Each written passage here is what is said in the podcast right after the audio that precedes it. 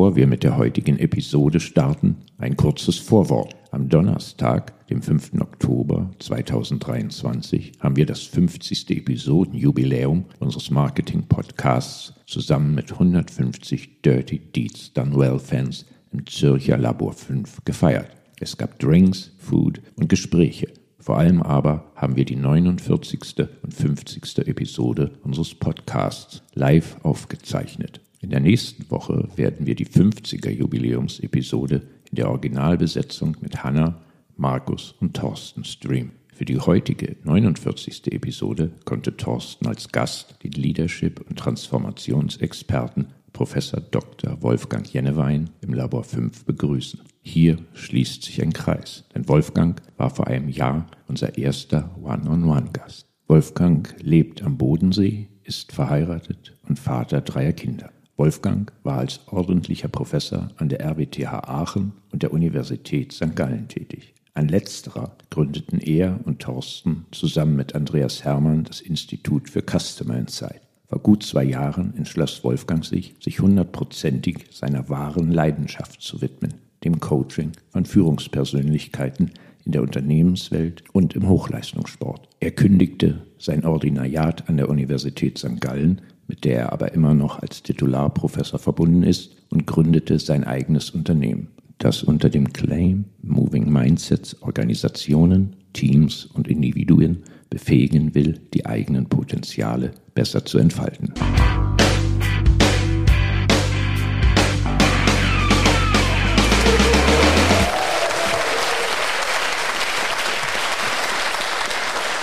Ich habe die allergrößte Freude, meinen lieben Kollegen Professor Dr. Wolfgang Jennewein hier als, so formuliere ich, ihm ist es natürlich fast peinlich, als Stargast begrüßen zu dürfen.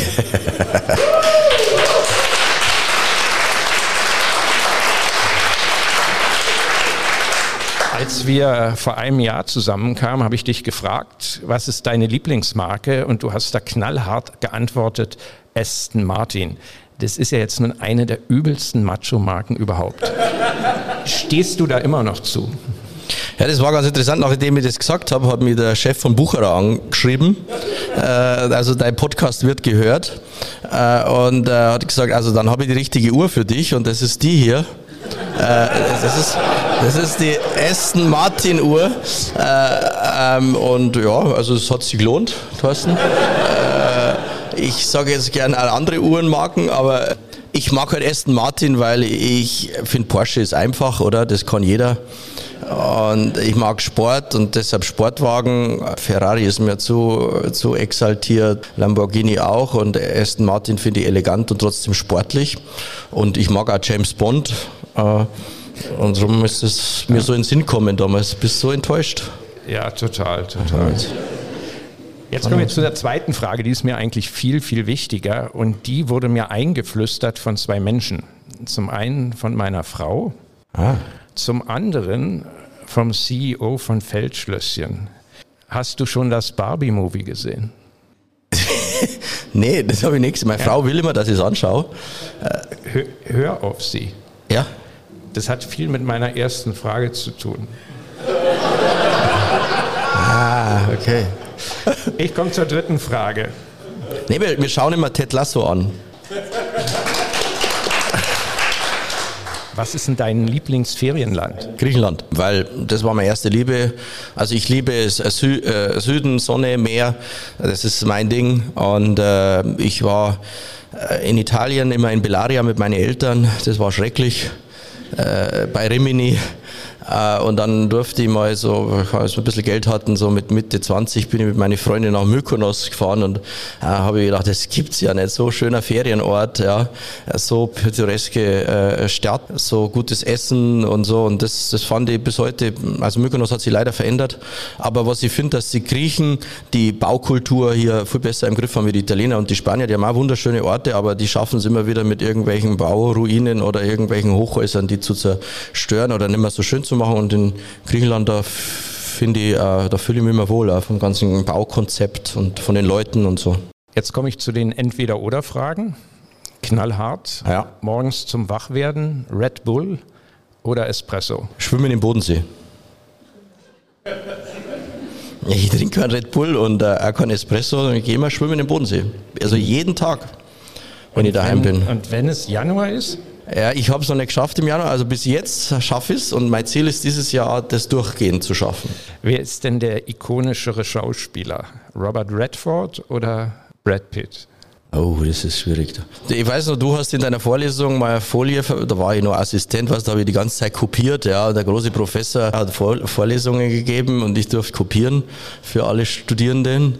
Und dann hat er Folie gezeigt, hat er einen Brad Pitt gezeigt, irgendwie Branding, Human Branding und so. Und dann sagt er, ja, das ist der Wolfgang Genewein aus Kalifornien. das war meine Lieblingsfolie. Ja. Äh, also von daher habe ich natürlich eine Vorliebe für Brad Pitt, weil es tatsächlich ein paar gab, als ich noch jung war, die sagten, ich habe da Ähnlichkeit. Und ich mag den auch und vor allem mag ich den Fight Club ganz gut, den Film, weil der hat auch so einen tiefergehenden Sinn oder das alles, was du hast, hat irgendwann einmal dich. Ähm, und das so, das, das Materialismus in unserer Zeit und das Anhäufen von Gütern und dann ähm, lässt er sein eigenes Apartment in die Luft fliegen und fängt wieder an, er selbst zu sein. Das fand ich eine spannende Story und darum finde ich Brad Pitt besser, aber ikonischer ist Robert Redford, muss ich leider zugeben. Ich bin auch der Meinung, Brad Pitt wird als Schauspieler total unterschätzt. Unterschätzt, gell? Unterschätzt, ja, ja, unterschätzt, ja, großartig. Aber jetzt die letzte Entweder-Oder-Frage. Wen würdest du denn lieber coachen? Den Chef eines DAX-Konzerns oder den Trainer der deutschen Fußballnationalmannschaft? Also ich durfte ja schon den Trainer der deutschen Fußballnationalmannschaft coachen ähm, und äh, ich durfte auch schon DAX-Vorstände coachen und ich konnte ja sagen, äh, besser ist Fußball, weil äh, ich finde es einfach faszinierend, äh, weil du indirekt natürlich über den auch mit diesen Athleten zu, zu, ähm, in Kontakt kommst.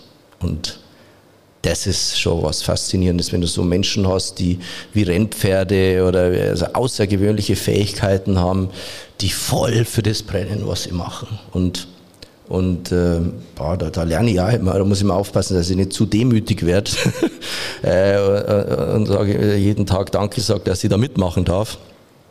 Aber das ist schon faszinierend. Ja. Und vor allem das Schöne ist, du siehst da jede Woche dann, ob was, ob was bringt und die Ergebnisse und, und so beim, beim Organisationen ist es halt sehr komplex und sehr vielschichtig und du spürst nicht wirklich, was ist dein Impact daran. Und was, wenn dir dann so ein Trainer im Nachgang sagt, Mensch, das hat funktioniert, diese Inspiration oder dieses Video, das wir zusammengestellt haben oder diese Idee, boah, das ist schon toll. Es weiß bloß keiner, dass ich das gemacht habe, aber ich freue mich trotzdem. Ja. Ich habe mal einmal, soll ich das erzählen? Ja, klar. Äh, bei Schalke durften wir einmal unterstützen, als die noch gut waren. schon länger her und da war das letzte Spiel, das war 2014, 2015, das letzte Spiel in der Saison gegen äh, Mainz. Nein, sorry, gegen, gegen, gegen Freiburg. Und wenn sie äh, gewinnen, sind sie Vierter am Ende und wenn sie verlieren, wären sie Fünfter gewesen. Das ähm, Champions League oder Euroleague, da geht es um viel Geld. Und dann haben, haben, haben, haben die gesagt, ja, wir sollen ein Inspirationsvideo zusammenstellen und dann haben wir die Idee von Usain Bolt platziert. Also Usain Bolt, der macht ja viel mit Lockerheit und mit Fokus und mit Freude und so. Und, und da haben wir da dieses Video und dazu eine Rede äh, entwickelt. Und danach hat dann das Spiel begonnen und dann schießt Draxler das 1-0 für Schalke und macht diesen Usain Bolt Pfeil, der in dem Video immer wieder kam äh, und ich bin fast ausgeflippt. ich sage, siehst, es funktioniert, es, es wirkt. Und das ist schon schön, ja, wenn du sagst, wow, da siehst du eins zu eins, was du gemacht hast und was das auslöst.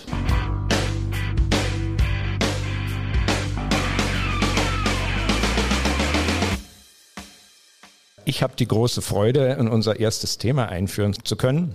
Du erinnerst dich, vor einem Jahr haben wir schon einmal über Adidas gesprochen. Der Auslöser war damals, dass Kaspar Rohrstedt, der CEO, vom Aufsichtsrat entlassen wurde. Inzwischen gibt es neun seit Anfang Januar. Damals, als wir diskutierten, wussten wir das nicht, weil Adidas schickte den CEO in die Wüste, ohne einen Nachfolger oder eine Nachfolgerin zu haben. Adidas ist für mich eine der faszinierendsten Marken, die wir im deutschen Sprachraum haben. Und ich weiß auch, ich bin da überhaupt nicht alleine. Wenn sich junge Studierende für Arbeitgeber interessieren, dann ist Adidas immer vorne mit dabei. Also der Halo-Effekt der Marke ist gewaltig. Aber es gab natürlich Gründe, warum damals Kaspar Rohrstedt entlassen wurde. Im Wettrennen gegen Nike lag Adidas noch nie so weit zurück wie heute. Noch vor 15, 20 Jahren waren die immer knapp hinter Nike und dann gab es eine Phase, wo sie so Größenordnung ein Drittel vom Umsatz her hinter Nike lagen. Inzwischen 50 Prozent. Also Adidas macht einen Umsatz in der Größenordnung von 22,5 Milliarden. Die CEOs hier im Raume werden nicht ganz so beeindruckt sein von der Umsatzrendite. Die liegt nämlich nur bei 2,7 Prozent. Und wenn wir uns dagegen Nike ansehen, dann haben wir da den Hauptwettbewerber, der macht 44 Milliarden Euro Umsatz und hat eine Umsatzrendite von 12,9 Prozent. Nike verdient 5,3 Milliarden Euro im letzten Jahr. Also das ist irgendwie eine andere Sportart, die da bei Nike offensichtlich betrieben wird. Und wenn man sich denn ansieht, was Adidas im Marketing getan hat, im Kern war Kaspar Rohrstedt einer, der gesagt hat, Leute, wir wollen Gewinn machen. Zum einen hat auch gute Zahlen in dieser Disziplin immer vorlegen können. Und zum anderen wollen wir verkaufen. Und böse Zungen behaupten, verkaufen hieß, wir wollen Turnschuhe in Zukunft auch vermehrt an Chinesen und Inder verkaufen. Was man nicht gemacht hat, ist investiert ins Sortiment, in innovative Produkte oder eben in die Marke. Also Adidas, da ist sich die Fachwelt einig, hat vollkommen verschlafen, dass junge Menschen gerne Basketball spielen das ist fest im Besitz von Nike. Da hat man im Grunde keine Chance mehr reinzukommen. Und dann haben sie auch nicht mitbekommen, dass es viele Menschen gibt, die sehr, sehr gerne Yoga machen. Das ist ein Markt, der gehört inzwischen dem kanadischen Anbieter Lululemon, die eine Umsatzgrößenordnung erreicht haben. So prognostizieren manche, wenn es so weitergeht, könnten die Adidas überholen. Ist aber noch ein langer Weg. Und jetzt hat man entschieden und man hat wirklich einen Kontrapunkt gesetzt. Kaspar Rohrstedt war Finance-Mann, kam aus einer anderen Branche, war vorher CEO von Henkel, war, und das ist für einen Sportartikelhersteller wichtig, war Sportler, aber unglücklicherweise aus Sicht der Frau und Mannschaft von Adidas Marathonläufer und jetzt hat man Björn Gulden geholt, früher Zweitligaspieler beim FC Nürnberg. Sein Vater war schon norwegischer Nationalspieler. Er hat verschiedene Turnarounds hingelegt. Zum einen im Schuhhandel, wo er sich um Deichmann gekümmert hat. Vor allem aber hat er den Turnaround bei Puma hingelegt. Und Puma ist ja der echte Feind für Adidas. Die sitzen im selben Ort in Herzogenaurach, sind ein Drittel so groß, von Brüdern gegründet und da herrscht eine solide Feindschaft. Seit Jahrzehnten. Und nun hat der Aufsichtsrat von Adidas entschieden, Björn, du bist der richtige Mann. Ich sage Björn, weil er zeichnet sich wohl auch aus durch einen anderen Führungsstil als Herr Rohrstedt. Er duzt gerne, klopft auf Schultern, also so ein richtiger Mannschaftssportler. Und meine Frage an dich, du bist da ja zu Hause in dieser Welt, ja, was macht das mit der Adidas-Truppe, wenn der Chef vom alten, viel, viel kleineren Erzrivalen plötzlich der neue Häuptling ist? Das ist doch für den Mann vom Start weg ein wie sagt man so schön im Englischen, Uphill Battle. Das ist tatsächlich so, wenn jemand vom Rivalen kommt, den man jahrelang, jahrzehntelang bekämpft hat, ist es wahrscheinlich nicht äh, sofort äh, so einfach zu verdauen, aber es kommt drauf an, glaube ich. Es kommt drauf an. Also das, was du ansprichst, ist das In-Group, Out-Group-Verhalten. Du hast hier starke Identität bei Adidas. Wir sind anders als Puma und du hast immer äh, dann natürlich auch gewisse Feindbilder, mit denen du arbeitest in der Führung und, und äh, Killing the Dragon kennt der sicher oder das, das, den, den, den anderen bekämpfen. Ja. Ähm, von daher, das kann sicher sein, aber ich habe so das Gefühl, dass die relativ ähm, dankbar sind, dass es hier anders weitergeht. Und wenn das das dominante Gefühl ist bei den Menschen, dann, dann kann ich mir schon vorstellen, dass, dass sie das nicht unbedingt ablehnen, sondern vielleicht sogar sagen, Mensch, ja, jetzt, äh, wir lernen auch von unserem Konkurrenten und der hat ja nachweislich vieles richtig gemacht. Und ich freue mich auch drauf auf eine neue, auf eine neue Ära. Man hat es ja umgekehrt auch gesehen bei, bei Puma Gut, der kam jetzt nicht von einem anderen, äh, von einem Konkurrenten, aber damals, äh, ich glaube in den 90er Jahren war Puma ja auch kurz vor der Pleite, Puma damals, und dann kam Jochen Zeitz. Und Jochen Zeitz hat äh, vor allem damit überzeugt, dass er die Marke voll verstanden hat und sie gelebt hat und damals in den 90er Jahren schon mit Turnschuhen überall hingegangen ist. Weiß nicht, ob ihr das noch wisst. Da hat er äh, mit Sneakers Konferenzen und, und, und, und, und Reden gehalten und äh, da haben die Mitarbeiter gesagt, Mensch, schau mal, das, das ist ein CEO, der, der steht zu uns, der trägt unsere Sneaker, wo kein Mensch mehr die kauft. Äh, dann zieht der die an und zieht sie sogar in formellen Meeting. Damals, weißt du, das war ja, das war Stilbruch, dass du mit Sneakers äh, Rede hältst. Ja. Und das hat schon dafür gesorgt, dass er nach anfänglicher Skepsis sofort geliebt wurde. Und ich glaube, das konnte er Gulden auch schaffen. Ja, ich stelle mir trotzdem die Frage, auch aufgrund von Erfahrungen, die ich in unterschiedlichen Industrien und Unternehmen sammeln konnte. Du hast erwähnt, nach wem richtet man sich aus? Wie sind die Mannschaften? Wie wird man angegangen, wenn man mal aus Versehen mit dem aus dem anderen Lager, also an dem anderen Unternehmen gesprochen hat? Und du sagst zu Recht, Jochen Seitz kam ja von daher nicht vom Gegner. Ja. Und wir sind hier ja schon in einer Welt, wo die Marke eine zentrale Rolle spielt. Und ich glaube gerne, dass der Björn für die Marke Puma stand, dass der eine Truppe hinter sich hatte, die sagte, genau, das sind die neuen Ideen, die wir damals brauchten, um den Turnaround zu schaffen. Und jetzt ist es ja, ich würde auch sagen, fast billig vom Aufsichtsrat zu sagen, guck mal, das hat der da gut gemacht, um, wohnt um die Ecke wahrscheinlich. Und jetzt holen wir den da einfach rüber. Ist es nicht schwierig zu kommunizieren? Freunde, äh, bis 31.12. habe ich für Puma gespielt. Ab 1 ersten spiele ich jetzt für Adidas. Kommt drauf an, es kommt drauf an, weißt du, es kommt drauf an, wie, wie er sich verhält beim Umgang mit der Belegschaft, wie er sich positioniert. Also weißt du, in der Bundesliga ist das gang und gäbe. Der Trainer spielt, äh, ist heute Trainer bei Gladbach und dann ist er Trainer bei Dortmund und äh, da sagt auch keiner, ja, jetzt ist er aber doch Gladbach-Trainer gewesen äh, und jetzt ist er bei uns. Oh, oh, oh, geht das gut? Also, glaub du siehst das Bild zu intellektuell. Äh, es hängt dann, also klar gibt es da dieses, du hast schon recht, es gibt eine Hypothek, aber wenn er das menschlich, was Menschen folgen Menschen und wenn der, wenn die Menschen das Gefühl haben, der brennt jetzt für die Aufgabe und jetzt erst recht und er möchte das Adidas auch wieder zu Erfolg führen und im Sinne von nicht gegen Puma, sondern für Deutschland und für diesen Markt dann und für diese Idee von Sport, dann, dann glaube ich, vergessen die viel, viel, vieles, dass der früher mal bei Puma war, wenn die merken, da geht die Post ab. Ich bin sowieso ein Gegner von diesen Feindbildern, weißt du, das früher immer, also keine Ahnung, BMW gegen, gegen Mercedes oder äh, was ich, UBS gegen Credit Suisse oder äh, Hoffmann Laroche gegen Novartis ist alles oldschool. Weil, verstehst du, wir wissen eh nicht mehr, wer der Feind morgen ist. Ja, wie du sagst, Lululemon. Ja. Lululemon hat keiner auf dem Zettel gehabt vor fünf Jahren. Und wenn du dann in, in der Führung die ganze Zeit sagst, wir müssen äh, äh, Puma bekämpfen oder, oder was auch immer und auf einmal kommt Lululemon raus, dann hast du einfach deine Hausaufgaben nicht gemacht. Äh, Feinde engen ein, Feinde machen engstirnig, Feinde machen klein.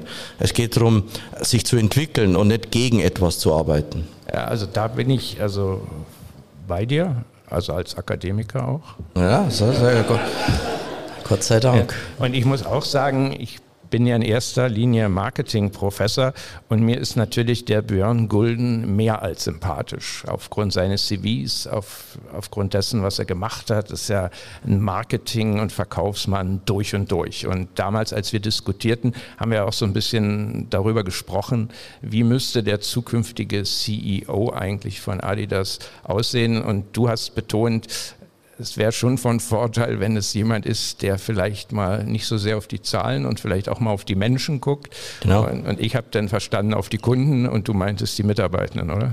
Richtig, ja. Ja, genau, das habe ich damals schon gesagt, gell?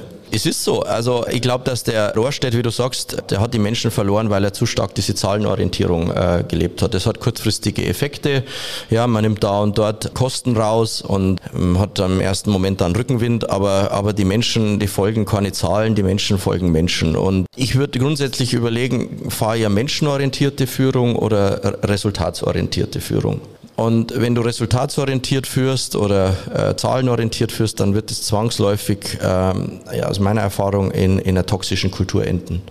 Weil die Leute die ganze Zeit Zahlen miteinander vergleichen, weil die Leute auch über Zahlen geführt werden, über KPIs, MBOs, OKRs. Und irgendwann fangen sie an, dann mit Ellbogen ihre Zahlen zu verteidigen oder, oder, oder, oder sich besser darzustellen und kämpfen gegeneinander und immer miteinander. Und deshalb braucht es eine Menschenorientierung, auf, der, auf deren Basis dann Zahlen natürlich eine Rolle spielen, aber nicht umgekehrt eine Zahlenorientierung, wo man dann nur ein bisschen so alle drei Monate auf den Berg steigt.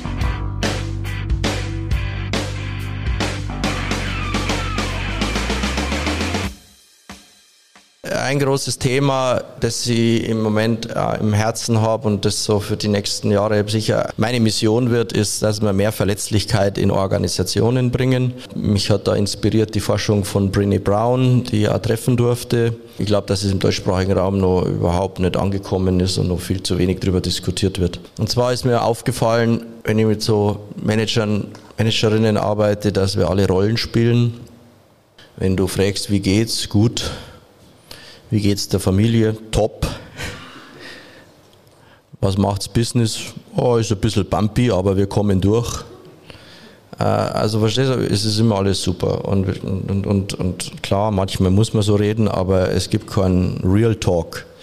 Und äh, wir spielen in Organisationen Rollen. Und jeder ist so der Business Hero, der alles im Griff hat, der keine Fehler macht, der keine Ängste hat und keine Sorgen hat. Und ähm, und das führt dazu, dass wir nur an der Oberfläche miteinander arbeiten und nicht wirklich tiefe Verbindungen in Organisationen haben. Die Idee ist, es ist jetzt einerseits wichtig, glaube ich, dass wir, dass wir das, dass wir das tiefer legen, dass wir Verbindung haben und dass wir Anker haben in schwierigen Zeiten in der Organisation und nicht nur in der Familie. Aber es ist eben auch ums Fortkommen ganz entscheidend. Die Forschung sagt ganz eindeutig, dass für Fortschritt, für Innovation, für Kreativität, für Liebe, für Zugehörigkeit die Basis die Verletzlichkeit ist. Ich gebe euch ein paar Beispiele.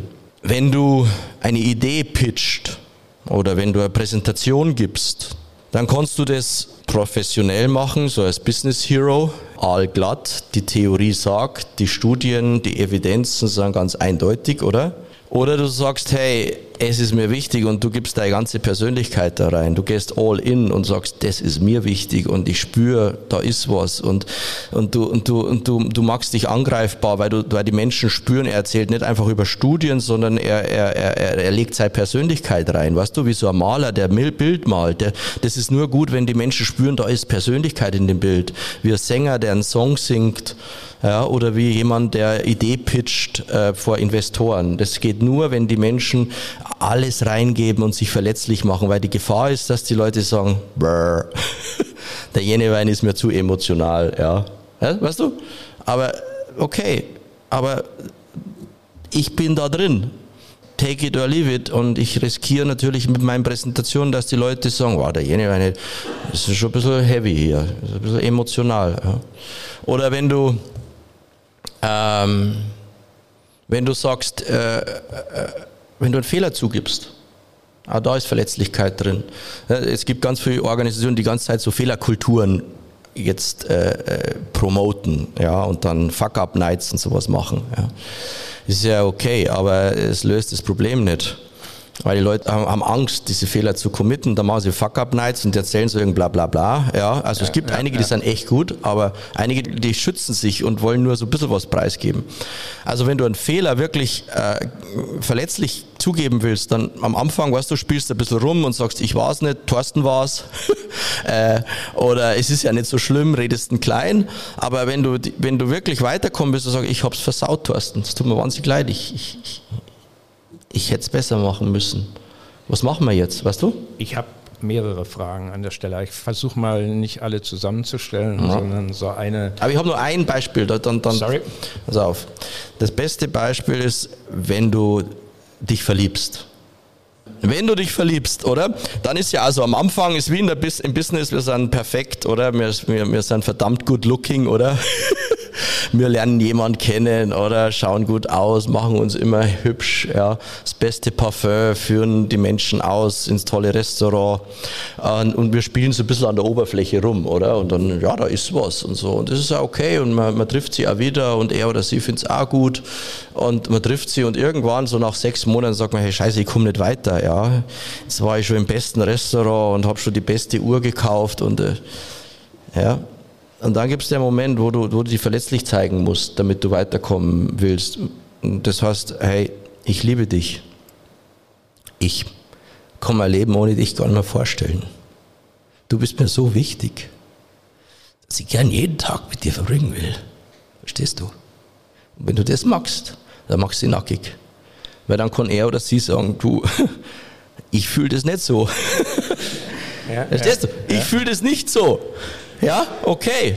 Aber nur wenn du es machst, kannst du das zurückbekommen und sagst, so, jetzt sind wir im Next Level. Und das ist im Business genauso. Ja, jetzt sind wir im Next Level und das, das trauen wir uns halt nicht, weil wir so viele Verletzungen äh, und so viel, äh, so ein Umfeld haben, die diese Verletzlichkeit nicht zulässt. Ja, und da müssen wir gemeinsam dran arbeiten, glaube ich. Mhm.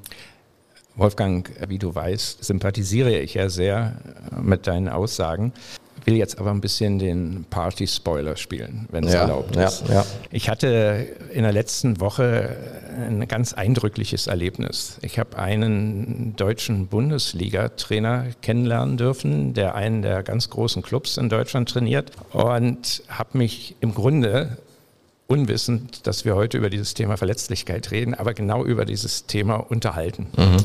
Und der hat im Grunde gesagt, sobald ich das Vereinsgelände betrete, bin ich Hero. Das ist mein Job. Ich strahle Ruhe aus, ich strahle Gelassenheit aus. Natürlich gehe ich auf die Leute zu. Natürlich, wenn wir das Spiel verloren haben, stehe ich in der Pressekonferenz und sage, das war meine falsche Strategie und nicht, weil Stürmer X den Ball gegen Pfosten geschossen hat oder was auch immer. Und im Kern war dessen Aussage klar Probleme ansprechen, aber ich strahle positive Energie aus, das ist mein Job. Klar hat er auch gesagt, das bin ich nicht immer, aber in dem Moment, wo ich im Job bin, strahle ich das aus. Also wenn du so willst, um mal einen Gegenentwurf zu geben, mhm. der ist natürlich uralt, ja, so Miles Davis, James Dean, Steve McQueen, Coolness. Und dann hat er aber weiter gesagt, Seit er den Job hat, auf dem Niveau, also Profifußballvereine in der ersten Liga trainieren, hat er einen Coach. Und mit dem Coach spricht er nie über Fußball, mhm. sondern über seine Verletzlichkeit, wie er mit den Situationen umgehen muss. Was hältst du von der Strategie? Ja, gewinnt er ab und zu einmal. Top-Trainer. Ja, schon, okay. Also äh, ich, äh, ja, das ist eben genau das. Also, du, ich, mich, irritiert so ein bisschen, er ist der Hero oder er ist da irgendwie super stark und so weiter. Äh, und das ist ja das, was natürlich auch den Ton setzt. Wenn der Chef super stark ist, ist Co-Trainer super stark und der Physiotherapeut und alle sind stark und so, weil natürlich das den Ton setzt. Und wenn der Chef keine Vulnerability oder die Chefin keine Vulnerability zeigt, wird es kein anderer tun. Ja, also wenn du, und von daher bin ich da kritisch. Ich konnte es mitgehen, wenn du sagst, hey, ja, es ist natürlich der Job, positiv zu sein. Es ist natürlich der Job, irgendwie an, an, an das zu glauben und, und, und Stärke auszustrahlen. Das, ist, das kann ja gut sein, aber äh, Verletzlichkeit zu zeigen heißt ja nicht, dass ich jeden Tag weine und jeden Tag all meine Probleme, mein Hund hat einen Schnupfen oder so mit in die Arbeit bringen. Ja? Das ist überhaupt nicht gemeint, aber äh, Job-related Ver Verletzlichkeit ist gemeint. Ja? Hey, ich, ich, ich, ich mache mir Sorgen, hey, äh, ich habe Angst, hey, ich konnte nicht schlafen, hey, ich habe einen Scheiß baut, ja, ähm, das, das sind doch Job-related Dinge und die, können, die können natürlich auch nicht jeden Tag vorkommen, das ist auch klar, aber wenn das dein Kern trifft als Mensch und du das immer verstecken musst, ist es A nicht gesund und B auch nicht ähm, in der Lage, dass du als Team weiterkommst. Verstehe das, bleib aber trotzdem mal am Ball kritisch. Ich glaube, wir sind uns einig, Profifußball ohne jede Frage ist ein Haifischbecken, wie man so schön sagt. Ja, du hast da ein Team von Söldnern, ja. die auch immer für sich selber spielen, auch immer permanent auf dem Absprung sind. Wenn wir das jetzt mal ins Geschäftsleben legen und vielleicht auch gerade in den Bereich, der uns ja interessiert, Sales und Marketing, da haben wir häufig auch Haifischbeckenartiges.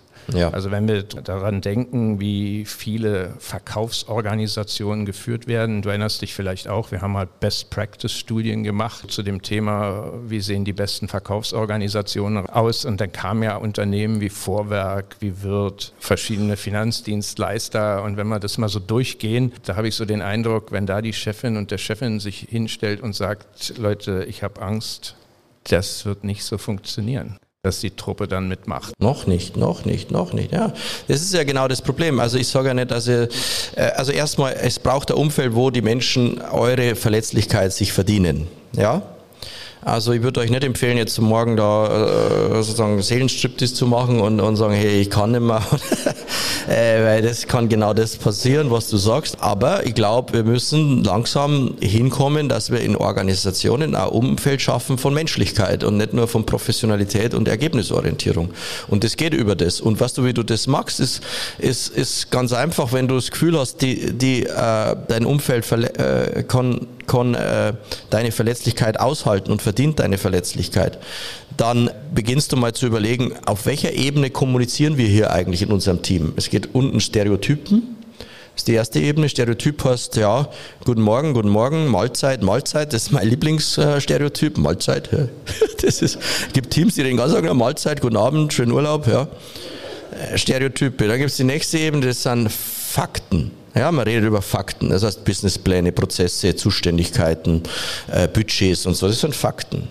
Ja, und da kommen schon die meisten mehr weiter. Dann kommt die dritte Ebene, Meinungen. Hey, Urs, ich bin der Meinung, wir sind zu ambitioniert. Die Strategie funktioniert so nicht. Da exponiere ich mich. Dann sagt der Urs, was? Der Jennewein hat das in dem Meeting jetzt wirklich gesagt, dass meine Strategie zu ambitioniert ist. Verstehst du? ist schon, du exponierst die, du gibst schon ein bisschen von dir preis. Ja? Ähm, dann kommt die nächste Ebene, Emotionen. Also ich habe Angst, dass wir unsere Organisation überfordern. Ja, ich mache mir echte Sorgen um unsere Mitarbeiter. Das ist Emotionen. Und die vierte ist Selbst, Self-Disclosure, also Selbstoffenbarung.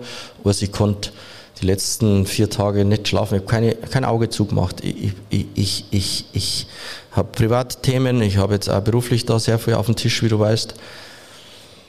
Ich kann nicht mehr die Führungskraft sein, die meine Mitarbeiter im Moment verdienen. Ich konnte es nicht, nicht schaffen, was, was im Moment von mir verlangt wird und möchte es einfach mit dir teilen. So. Und wenn du das nicht jeden Tag machst, aber wenn du mal überlegst, wo, wo kommunizieren wir eigentlich? Und wenn noch nie jemand bei fünf war bei euch, ja, dann hast, dann habt ihr ein Problem oder bei vier, wenn man über Gefühle, äh, positive Gefühle, hey, wir freuen uns, ja, wir haben einen neuen Kunden, ich bin so ex, ich bin so begeistert, ja, weißt du, wir freuen uns ja auch nicht mehr, wir, haben, wir feiern ja kaum, ja. Also es sind auch positive Emotionen. Und das ist gefährlich für eine Organisation, die so in, in einer Transformation ist, wenn du nur über Fakten und über Stereotype eigentlich miteinander umgehst. Wolfgang, vielen Dank.